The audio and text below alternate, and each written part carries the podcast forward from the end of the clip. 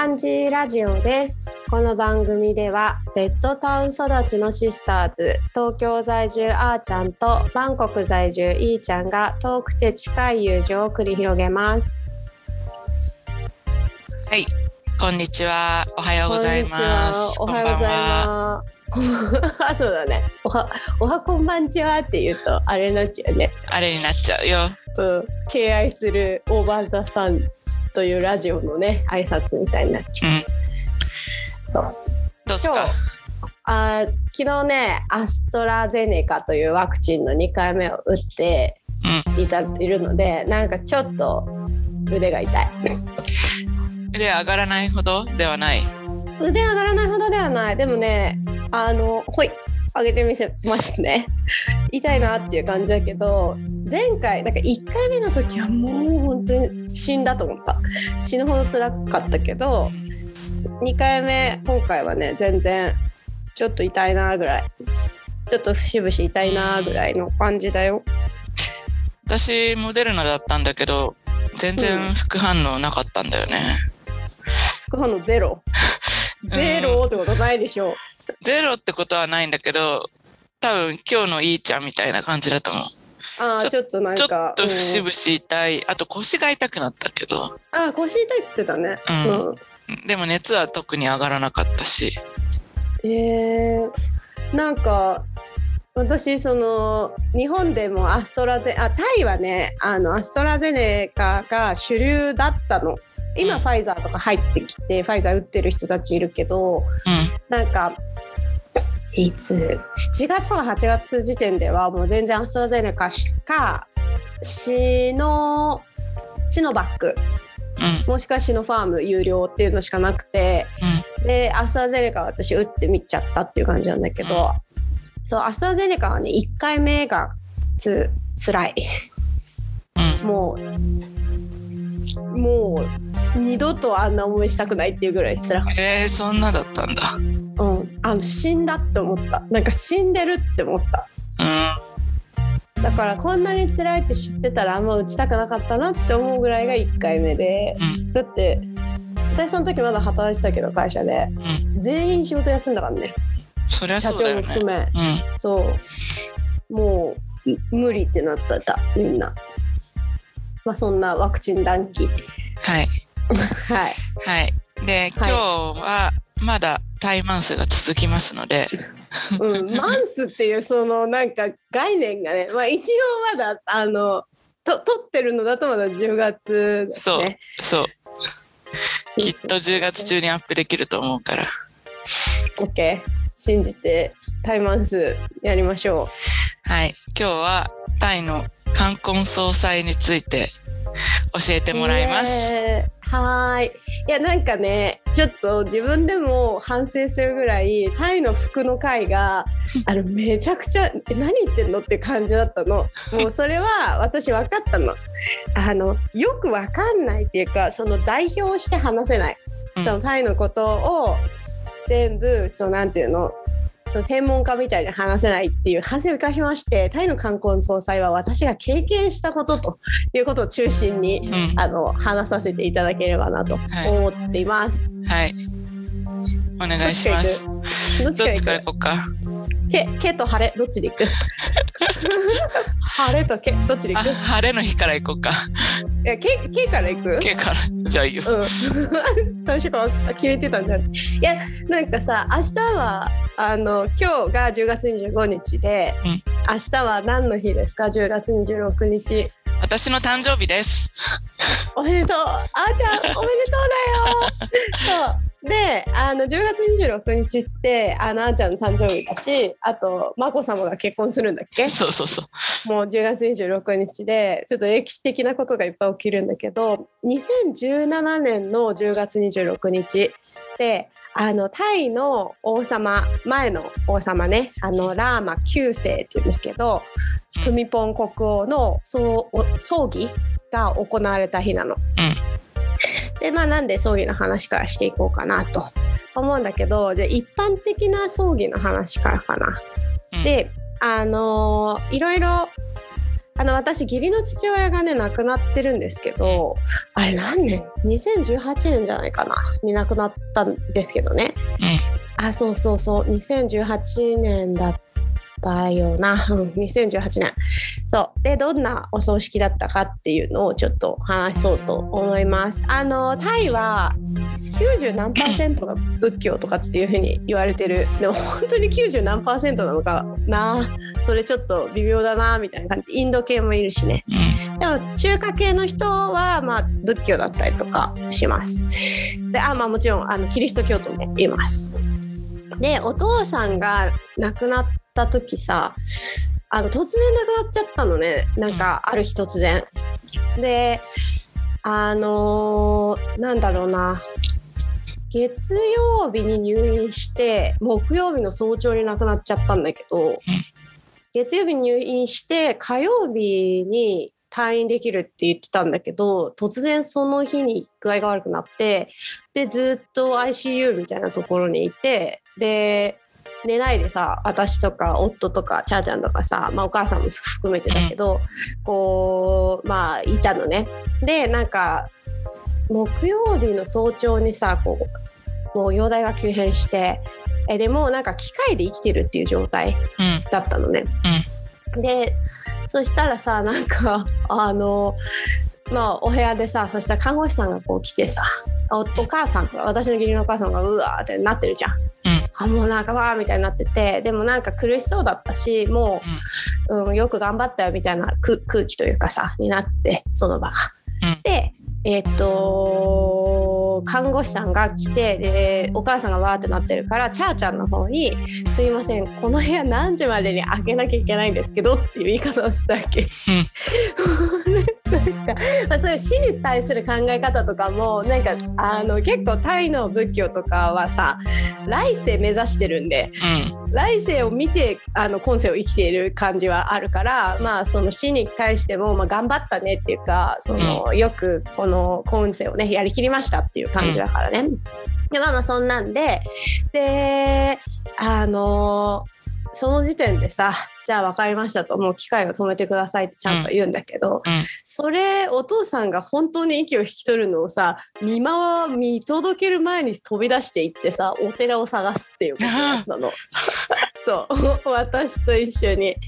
でまあその時ちょっと特別で、えっと4月の末だったんだけど亡くなったのがね4月の20何日か、まあ、25だったかなぐらいなんだけどあの5月の頭にあのラーマ10世今の王様の戴冠式があったの。うんで戴冠式が行われる州はその一切の意味事をやれないうんつまり仮装ができないってなるのね。うんだからその25日の時点ですっ飛んでいかないとその30日までに仮装を終わらせてないとうん。1週間預けてこなきゃいけなくなっちゃうからお父さんを、冷蔵庫みたいなのをうんね、うん。だからすっ飛んでいってあのお何お寺を探した3か所ぐらい。すごい今でも覚えてる。すごい辛かった。いやお父さんのこと好きだった。すごい好きだったしあのかわいそうだったなとは思うんだけどもう超暑い中お寺に行ったっていう、まあ、思い出がありますよっていううん。ことです。でじゃあタイのおお葬式ってあのどんな感じかっていうとまず一つ目にそうやってお寺にすっ飛んでったみたいに基本的に葬儀屋さんっていうのはいないと思う。うんあの葬儀を取り行うことをよく知っている寺男みたいなのいるんだけど。なんだそれ寺男。そう。寺男。寺にいる男。みたいななんていうのお寺の人なの？シャムシャみたいな。でもお坊さんじゃない。うん。あの寅さんでいうとこの佐藤蛾次郎なんだけど。うん。よく掃除とかしてるさ。うん。なんか、まあ、働いている人用務員みたいなうん。人がいるんだけど。そうでその人がいろいろ教えてくれるのね。うん。わかんないしこっちも。なんかこういう風になるんだよとかこうするんだよとかだしでさっき言ったみたいに4月25日に亡くなってうん。でなんで5月1日までに焼かなきゃいけないって5日もあんじゃんって話あるじゃん。でもこれね基本的にそのタイのお葬式って最短3日。うん。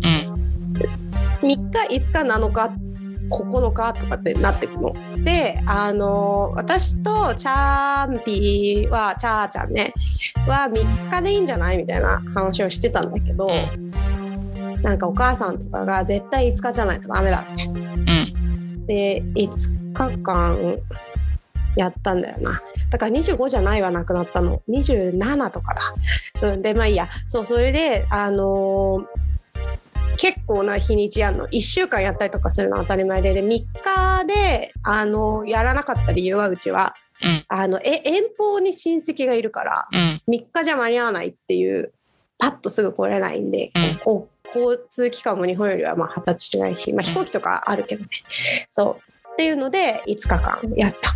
3日5日7日9日5日間の間はずっとお寺にいるの？そう。あの同じことを繰り返すのよ毎日。うん。なんかお通夜みたいの毎日やってるって感じ。うんうんそう。でいい質問なんだけどじゃあずっとお寺にいるのってさずっとお寺にいるんだけど、その毎回やることは同じね。こう人をお迎えして、うん。あのお線香をあげてください。うん。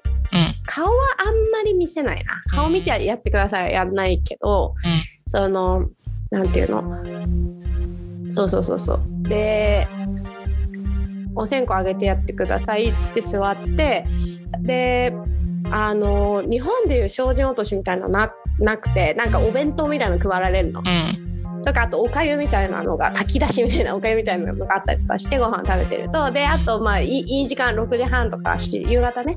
うん。6時半とか7時とかなるとそのお坊さんが来て。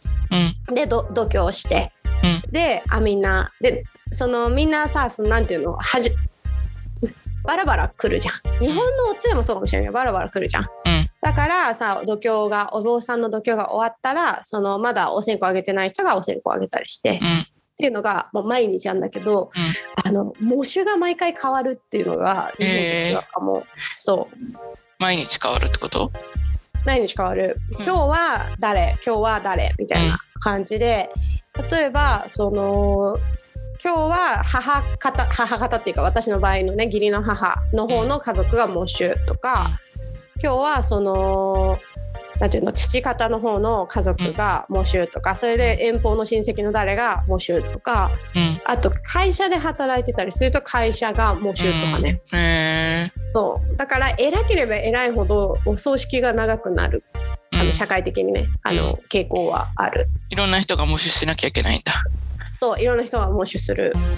うん。そう。でなんかそのいややっぱさ葬儀ってさ何イベントオーガナイズの最たるもんだよなって本当に思ったんだけど、うん。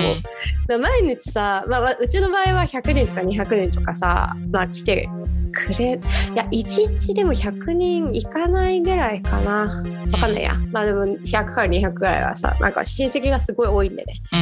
もう来てくれるってなった時にさあのもう死ん亡くなったのも突然だし会場選びもしなきゃいけないしそのケータリングも用意しなきゃいけないし、で式次第というかさ誰がその模試をやってどうするかでお坊さんを何人呼ぶかみたいなことも全部やんなきゃいけないから自分で。うん。葬儀屋がないからねそれはねすごいなと思った。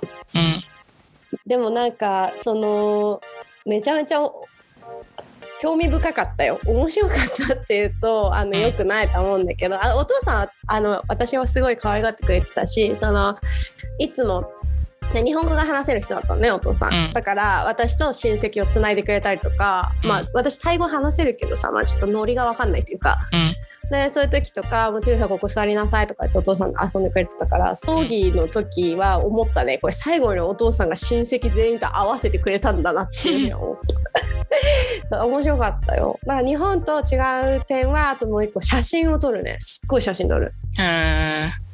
だからねもう毎日オープニングレセプションをやってる感じ。や雇うからさカメラマンを。あそう。でカメラマンやってあ。公式カメラマンンがいるんだ。公式カメラマンがいて普通に度胸の途中とかでも普通にこうプッて入ってきてあのイベントカメラマンみたいなのがねパシパシパシって撮って撮ってくれてであと記念撮影もするからうーん。その家の前でとか、うんその棺の前でとか撮るうん。だからそうちょちょっとなんかさ話がいろいろ前後しちゃったけどじゃあ仏教のお葬式なんで基本的なケースっていうか何？その外面は日本の漢字と同じと思って大丈夫です。棺桶があって、まあ、その中にいてであの祭壇の周りをお花がバーッとうん。バーッとこう飾ってあってでお花を出すっていうかんあの何？風習というか、うん、そう花輪を出すみたいなのもあるし、でお坊さんが来て度胸してみんなであのお祈りお祈りというかまあしてうん。であとは何？あお線香をねあげるっていうので、まあ、うん。基本的な作りは一緒なんだけど記念撮影するしあの公式カメラマン、まあ、うちの場合は雇ってた。であとそうねあとその花輪も面白くって、うん。あの扇風機っていうね花輪がすごいあんの。こうさ扇風機って丸いじゃん。だから言ったらちっちゃい花輪みたいな形じゃん。だから扇風機の周りにバーってこうお花がうんあってで扇風機がいっぱいこう並んだりとかするんだけど。動かすの？その扇風機は。あ動かさない。ただ置いておくだけ、うん。でまあなんか飾ってある。大中小の扇風機がバーッと。でお花がバーって出てて。であのなんていうの？私もさ嫁嫁ね。あの、嫁としてさ嫁の家からもお花出さなきゃと思ったんだけど分かんなかったのね。どういうお花を出したらいいか。うん。うんいくらぐらいでどれぐらいを。でその時になんかその生のお花がいいか。うん。成果ってやつね。本当のお花がいいか。増加がいいかって言われたの。うん。であのー私の感覚ではさいやそりゃもちろん生のお花でしょって思ってさ、で生のお花の方がもちろんちょっとた高いんだけど、やったんだけどねタイでもしお花出す方いたら増加の方がいいと思う。うん。ちょっとなかなかいないかもしれないけどなんでかっていうとまず長いじゃん5日間とか、うんどんどんしおれていくの。うん。でしかも超暑いから。っていうのが1個とあと小さいし派手さがない。生のお花はね、もちろんそのすごい大きいあのお花とかをこう何もっとお金をかけてねやればよかったって私は思ってんだけど全然3000円とかだったからさ安いじゃない？うん。私もよく分かんなくてそのチャーちゃんの会社のなんか事務員の子みたいな子が代わりにあの頼んでくれたからさ、まあ、これとこれですよってどっち生かどっちって言われただけだったからね。まああれなんだけどそうそうそうそう。であとは扇風機っていう選択肢もあるからもしタイでお花を出す人は扇風機か、まあ、どうかっていうのがいいんじゃないかなと思う。すごいね。あのカルチャーショックだったで扇風機は。うん。ちなみにその扇風機どうするかっていう。どうするでしょう？もらう。いやお母さんさうちの義理のお母さん。やっぱりその経済関連がしっかりしてるんでね。うんであのじゃあこの扇風機いくつかもらって帰ろうみたいに言ったけど基本はお寺に寄付するもんですってその寺の用務員の人に言われただから寄付してるそう、でもでもこんなたくさん扇風機お寺あってどうすんだろうってすごいどんどんもらえるじゃんね。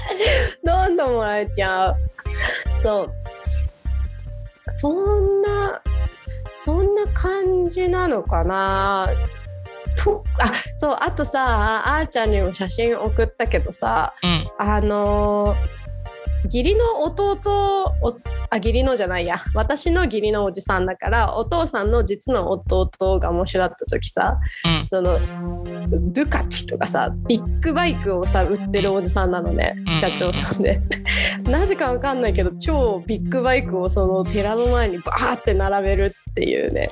あその人プレゼンツになると そういう感じそういうことだったのね。そうそうそうう。ん。そういうこと。なんかバーッとなんかまあそのあの世で乗ってもらえるようにっていうのとあとなんかそのなんていうの兄貴の最後をこんななんか派手に送ってやりたいみたいなのがすごい強かったみたいでガーティンってガーってなんか中国系のあのおじさんっていう意味みたいだけどあのチャーちゃんのそのなんていうのあの地域だとねガガーティンっていうんだけどガーティンめっちゃ張り切ってさ市議会議員みたいなところに呼んでさ もうなんかよくわかんない感じになってすごいねあれだったよ。だからもちろんオフィシャルカメラマンはそのバーッと並んだちょっとビッグマイクとかめっちゃ撮っててさ。うんそれは面白かったかな。あとはそうそうそう。でじゃあえっとそれが葬儀でしょ、うん。であのか仮装します。でうん。仮装するのは日本みたいにねあのでかいなんていうの構成あれってすごいんだよね。日本のさ焼却場って焼却場じゃなんて言うん。だよ、なんていうんだっけ？火葬場。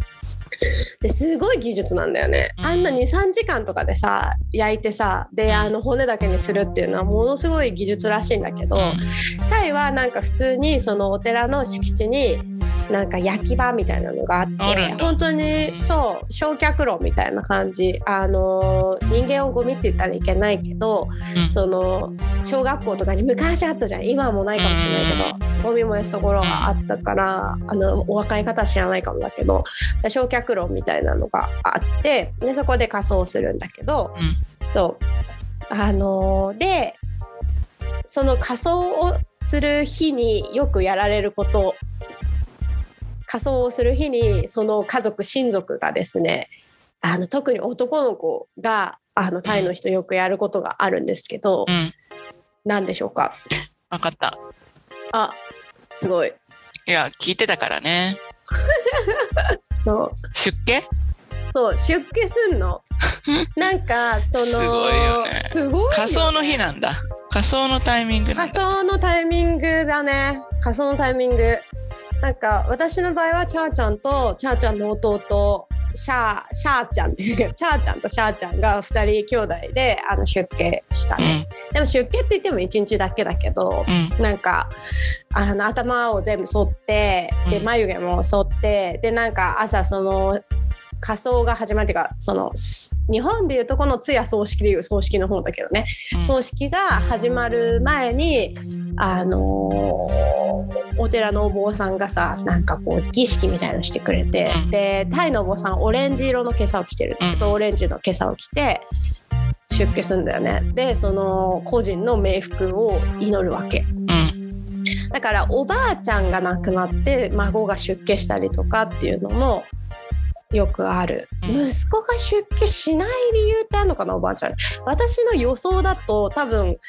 社会生活を営んでるからっていうかその会社に行ってるから普通の人は、まあ、チャムたち会社行ってないんでね。あれだけどそのそうそうそうそうすごく衝撃的だったよ。そう。だそれは結構びっくりすると思う。うん。でちょっとさっき言い忘れちゃったんだけどその葬儀場ってどんなところかっていうとおお寺の中にたくさん葬儀場があるの。うん。相当広い。そうそうそう相当広いし、まあ、そのお寺によるんだけどいっぱいあるかないかはうん。そのいくつあるかは。まあ、4つとか5つとか10個とかいろいろあるけど隣のその葬儀場が見えるのが普通うん。であのクーラーみたいなのがある普通のお部屋もあるしうん。なんか皿っていうんですけどにあのほなんていうのかな屋根だけある。うん。建物、うん。うん、もある。うん。そう。私たちの場合は屋根だけある建物でなんかすごいお金持ちとかになるともっとねすごい立派なクーラーがガンガンのとかだと思うけどそのちょっと皿っていうその屋根だけあるところにうん。なんかこう、なんていうの？ポータブルクーラーみたいなのあんじゃんうん。あの冷風出るやつ。冷風機みたいなのとか扇風機を置いてたな。はい。そうそうそう。それですいません、えっと話を仮想に戻すとで出家をして。うん。でだからいっぱいあるからさ同時にこうあの仮装が何回か行われるわけよ。うん。何何家族か。だからその出家の儀式みたいなのも何家族か一緒にやるわけ、うん。だからたくさんのなんかお坊さんみたいなのがあってもうちっちゃい多分5歳6歳ぐらいじゃないかなって子も出家してて多分おばあちゃんのお葬式で。すごくねあの面白いしであのお坊さんは基本的に何もやっちゃいけないからあの働いちゃいけないんでうん。そのチャーちゃんたちは出家した後はもう基本的には座ってるだけ水も自分で持ってきちゃいけないしうん。なんかご飯とかも全部その偉いからねうんお坊さんは。っていうのでチャーちゃんはすごい喜んでた。なんか あのずーっとお父さん亡くなってからずーっと何ケータリングの用意何々の用意何々の用意全部やってたからあ。なんかたまにはこれもこんな感じもいいわっつってずっと座ってた。でそう私はその女女性はそのお坊さんに触れちゃいけないからうん。あのー親戚のおばちゃんとかに「ね3時間ぐらいだけだからちょっとベタベタするの我慢してね」って言われた。そんな新婚じゃないんですけどと思ったけどそう、ね、だからねあの、まあ、もちろん出家しなくてもいいんだけど結構するね。うん。でそのちなみに情報なんですけども、うん。そのお父さんがその何急に ICU みたいなとこ入ってうんで治る治んない分かんなかったわけ。うんなんかなんか持ち直すかもしんないしみたいな時にうんあのなんていうの私の家族チャーちゃんも含めて義理の家族ってあんまりリリージャスじゃないっていうかあんまりその信仰心がすごい強いわけじゃないのね。だけど信仰心がすごい強い人もたくさんいてうん。なんかお父さんの妹みたいなのが来た時にうん。出家出家しなさいっててか出家するってお願いしなさいって言われたの。うん。でなんかその神様と約束をするっていうか仏様というか神様というかうん。と約束をするっていうのをよくやるんだけど、ん。その病院になんか必ず土地の神様みたいな祠があるのね。でこれ完璧にアミニズムなんだけど精霊信仰なんだけどタイではそれをその仏教と同一視してて。うん。でまああのーお母さん義理のお母さんにそのおばさんねおあのお父さんの妹はめっちゃあのーもし直してくれたらあの息子を出家させますからって約束しろってうん。言ってでそれ病院に必ずさそのあるからさ、けうん。結構祈ってる人いるんだけど、うん。なんかそうそこで行ってみんなであの直してくれたらあの出家させますからっつっていうのをお願いした。まあダメだったんだけど、うん。その時にシャーちゃんとチャーちゃんで兄弟でどっち行く？みたいな。うん。どっちが出家する？俺あ俺行ってもいいよ。弟が最初はまあ ちょっと弟フラフラしてるんでね。あんまり。ちゃちゃーちゃんは自分で会社やってるけど。ね、あーじゃあ俺が行くよ。みたいな。感じで兄弟で話をつけて。でも結果まあなくなったからあのーまあチャンプも俺もじゃあそのやるわってなったな。うん。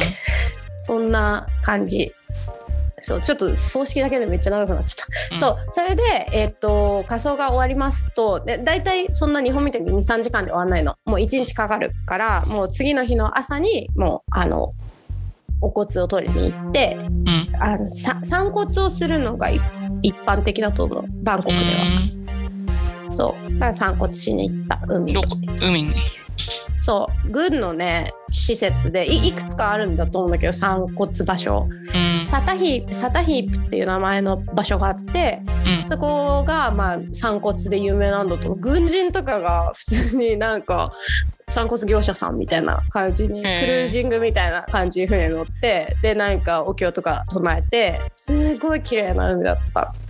うん。であの散骨するっていうのが普通バンコクではねチェンマイだとなんか森に置くっていう感じの葬儀あったと思う。骨壺を木の下に置いとくみたいな、うん。そう、まあ、長くなりましたが葬儀こんな感じ。一方的にずっと話しましたが、はい。はい。そうそうそう。あもうこれですでに40分ぐらいだな。じゃちょっともうちょっと、もうちょっとあうんそうね。うん。そ葬儀の話にだけにしよう今回は。そうしよだってまだ王様の葬儀の話もできてないもん。ううん。やばいわ。長くなっちゃったわ。そう。でも結構あのー結構お葬儀はすごいなと思う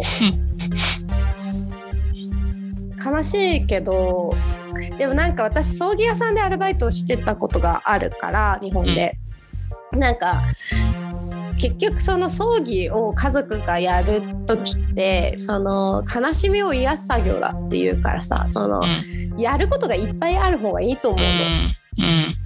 そう。っていう感じでね結構あったしすごい暑かったし4月だ4月タイ4月が一番暑いからね。すごい暑かったしうん。なんか私がめっちゃでしかもそれからなんか義理の実家にずっと泊まってなきゃいけなくて。うん。だから病院で3日ぐらいこう泊まりがけでそのまんま葬儀にバーって入っちゃったからうん。あのすごい辛くてなんか義理のお母さんって夜寝る時クーラーつけるんだけどうん。朝起きるとクーラー消すの。うん。私逆が良くて寝る時はクーラーを一緒に寝なきゃいけないんだっけ？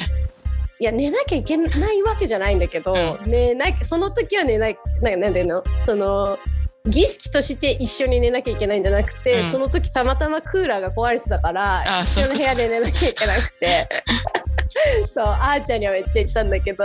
そうだからそのその当時は全然今の家に住んでなくてちょっと、まあ、離れたところのアパートに私とチャーちゃん2人で住んでたのね。うんで実家があってもちろんその実家にずっといるっていうのは当たり前なんだけどさ、うん。当たり前っていうかまあ大変だからさい移動するの大変だし、うん。お寺に。でお母さん一人にするのもあれだし。であのなんて言うんだろうだから病院に3日泊まりがけでであのその後からずっと義理の実家のお母さんの部屋で寝てたから お母さんと一緒にすごい辛くて。でチャーちゃんにさ「いやなんかもう辛いんだけど」みたいな暑いしみたいな。で朝すっごい早いからさお母さん起きるのとか、うんなんかえ無理なんだけどとか言って言ったら2個言われて1個はもういつもはどうでもいいけどちょっとちゃんとしてくれってまず1個言われて。ちゃんとしてくれお願いだからちゃんとしてくれって言ったら分かったっつって。でも2個目言われたのは私がもうなんか辛いみたいな。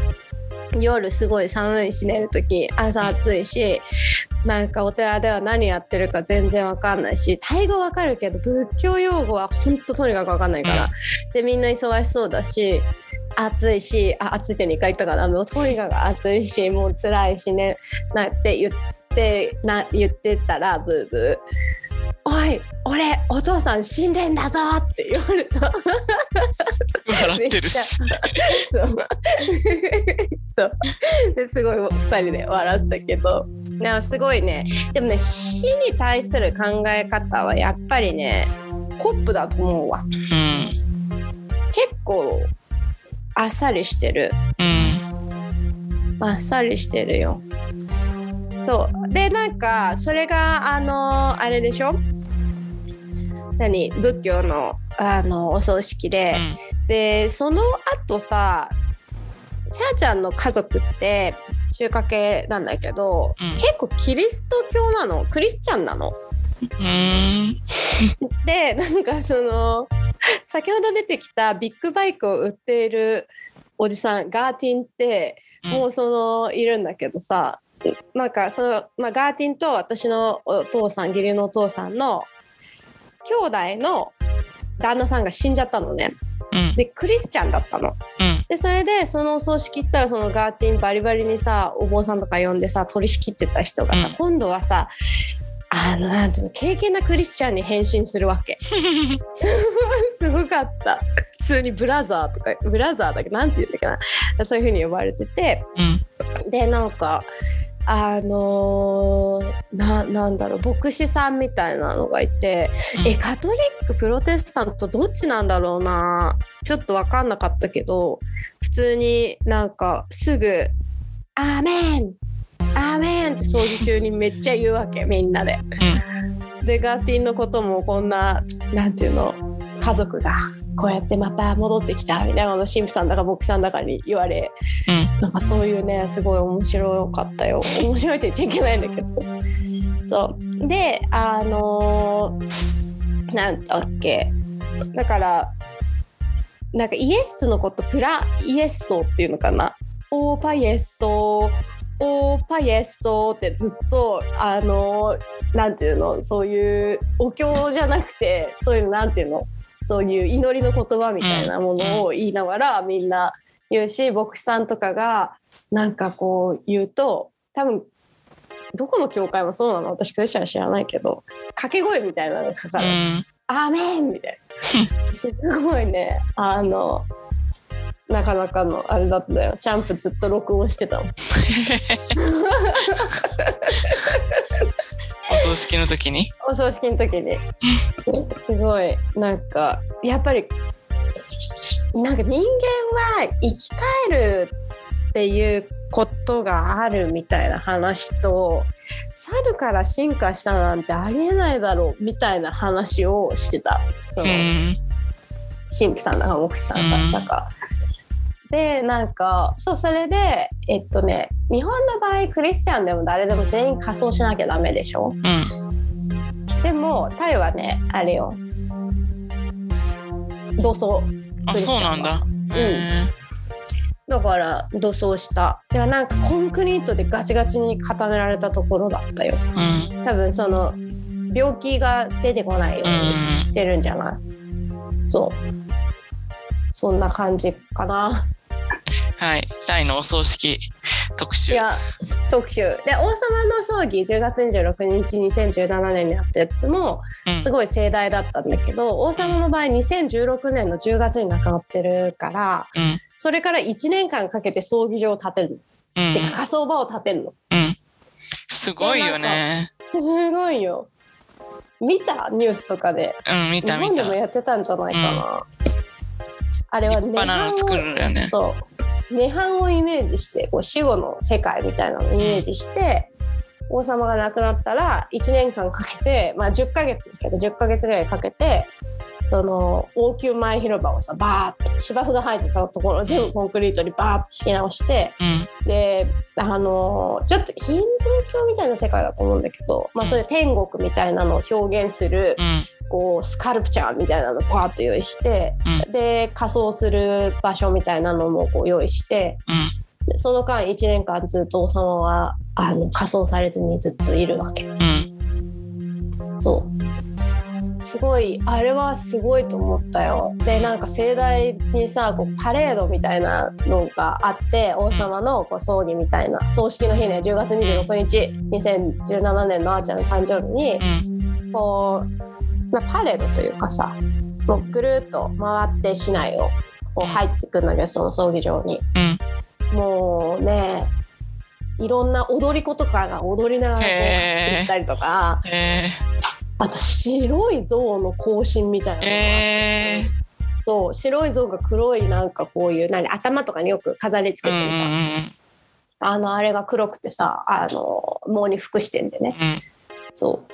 入ってったよ。あれはすごいなこと仮装場は仮装し終わったらまた壊す。うん。壊して普通にまた広場になってるんだ。そう。そう、うんその仮装のためだけにしか使われないのうん。だからなんか多分前の王様とかはそんななんか一般に公開するみたいなことしなかったんじゃないかな。だけど、そのなんか仮装が終わった後1年ぐらいはあの1年かな？3ヶ月かな？分かんないまあ7ヶ月かはあのうん公開してた。うん。私の母親がタイ遊びに来た時も見に行ったもん。うん。観光名所と化してた。うん。そう面白かったよなんかすごいなと思ったしでそのさパレードのあのリハーサルもあんのうん。だからなんか道路がこう閉鎖され封鎖されるっていうかがあって、でその10月付近はさ近辺にさなんかどっかその王宮の方に用事があって行った時にさうん。「ああやったリハーサルのこと忘れてた」っつってずーっと座らせられちゃうからねその場に。なんかなんていうのリハーサルであっても移動できないしこうなんかみ道端に座ってなきゃいけないの。うん。で動けないからさっていうのがあったよ。面白かった後一個だけいいですか？すいません長くなっちゃったんで、もうあれだけど。看護家にさうん。クーラー機能ついてた、すごいね。うん、看護家にクーラーついてた。えあのクール何？クーラーボックスとなってた、えー、そう。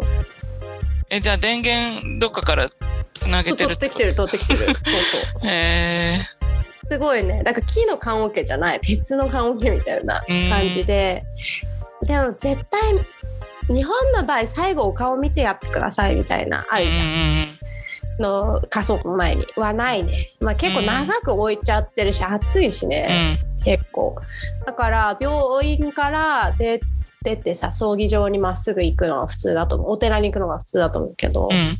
行って最後なんかお洋服をさ着せてあげたりとかうん。してる時とか最後その時だけ間に合った親族とかはもう最後会うんだけどうん。でなんかそれ以降はもう見ないみたいな。見ない見ないでもなんかそのお父さんの仲いい友達にエディっていうおばさんがいるんだけど、んエディってすごい変わっててエディってなんか日本に養子で行った養子縁組で行ったみたいな人でうん。タイ語もちょっと変だし日本語もちょっと変なんだけど、うんエディは多分日本のに慣れてるから、まあ、50歳ぐらいのおばさんなんだけど、なんか「ちいちゃんちいちゃんいいじゃんいいじゃんいいじゃんいいじゃん」っつって「こっち来なさい」みたいな「見れるわよ」って言って棺桶開けて見せてくれたりとかしてさ もうなんか「いやあの大丈夫です私」みたいなのがこう、ま、毎日あの5日間の葬儀中毎日そんなことがあったしであとその結構に今私結構カラッと面白い話みたいにしちゃったけどタイの人ってあんまり泣かないの？うん。悲しいと思う泣いてること隠したりとかしてるお父さんの別の弟とかいたけど、なんか基本的にうわーとかって泣いたりとかしないのうん。ね、そのなんかその普通でいることニュートラルでいることっていうのを良しとされてるからうん。でなんか あのそうそのさなんていうのお父さん泣くの急本当に急だったから、うん。みんなびっくりしたんだけど、うん。で体の調子はちょっと悪かったけどそれみんなに言ってなかったからさお父さんは。であのバーッとさ来た時にそのエリーっていうおばさんもさ来てさもう今でも忘れないよエリーの格好あの真っ白なスーツにさうん。なんかちょっと黒い口紅にさこうストレートの髪の毛だからさマリリン・マンソンみたいだったの 何その格好。やばいよね。あちなみにタイの葬儀は白か黒だからあ白もあり。そうなんだ。白もありなんだ。白もあり。あとしましまもあり。白黒しましまもあり、そう。でチャンプとあれやべえマリリン・マンソンみたいじゃないっつって。でチャンプももちろんなくなって超悲しいんだけど、うん。なんかそういう人だからさ。なんで常にあのサーキャスティックさ皮肉とかあとなんていうのそういうのを大事にしているから、うん。でそれでなんかわーってきてあエディありがたいんだけどすごい仲良かったからお父さんにバーってこう取りすがってさ泣いたのよ。うん。うわーみたいなでまあすごい私も気持ちわかるし私も日本人なんでね結構そのサバサバっていう結構泣いてたんだけどそしたらなんかその親戚のおばさんたちがすごい嫌がったのうん。それはなんか妻でもないのに取りすがるなとかっていうんじゃなくて涙がその落ちたら体に天国に行けなくなるっつったんだっけどなんか良くないっていうわけよそのバーって泣いた涙がそのこう遺体にこうついたらっていうのですごい怒られてた。でなんかほやーと思ってそれが中華系のインスタイなのかそのおばさんが信じてるのか仏教なのか不明。うん。まあそんなすごいねお葬式だけで1時間いっちゃった。うんはい。はい。面白かったです。今本当さあの悲しいんだけどさでも、やっぱ文化の違い感じるよね。うん。エリー本当元気かな？いやなんかもうちょちょっと長くなっちゃったそのさかすエリー本当面白い人でうん。なんか変わってるんだけど本当になんか、こう仮装終わって散骨に行く時にうん。あのまあ、とにかくお父さんのこと大好きだったみたいなのね多分お友達があんまりいなかったから、でうんお父さんもすごいエリーのこと心配してたからいつも。でなんかあのでよく義理のお母さんと義理のお父さんとそのエリーの3人で遊びに行ったりとかしてて、であのかそうそうそうそう散骨の時にさ船が出るのを待ってたのね船が来るのを待ってたの。でみんなそのさ家の写真とか持ってこうさあの船が来るの待ってるじゃんあさすがにその散骨用の船は1家族いい1艘だけどねうん。でその時にさなんか早くなんかなんで私まだ子供がいないからさなんかなんで子供を産んであげなかったんだみたいなこと言われたっけうん。でもそれ結構な人に言われてまあなんかうるせえなとは思ったけどさまあまあ しょうがないじゃん。うん。あすいますいませんみたいな感じで。で義理のお母さんはすごいそういうところに対してとてもなんだフラットな人だしあの私のことを思ってくれてるからなんかうそんないいのよ気にしないでみたいな感じなんだけど、ななんなんかその結婚したのに孫の顔も見せてあげないでなんかダメだみたいなことをまあまあいい。そんなきつくは言われないけどまあ言われてて、うん。でエリーがなんか なんかなんか急に空に向かって叫び始めたんだけど 結構大きな声で語り始めたんだけど、うん。あのじゃあパパね。そのパパの名前 A さんでいいやつ。A ちゃんみたいな早く戻ってきてみたいな。早く戻ってきてちーちゃんのあいーちゃんのお腹に戻ってきてって言ったわけ。なんかここはもうちょっと無理と思って。怖いんだけどと思って。でそれそしたらチャンチャンプもチャンちゃんもすごい笑っててさ。ねなんかでお母さんがさあの義理のねうん。叫び返したわけ、男は嫌ですって女の孫がいいですって言って守ってくれたっていう話。面白いよね。うん。まあそんな感じでしょうか。はい。はい、はい。じゃあ、そんな感じで、次回は晴れの話をしましょうか。そうね。はい。すいませんでした。長くなりました。はい。面白いタイの話。はい。じゃあ、まじゃあた。また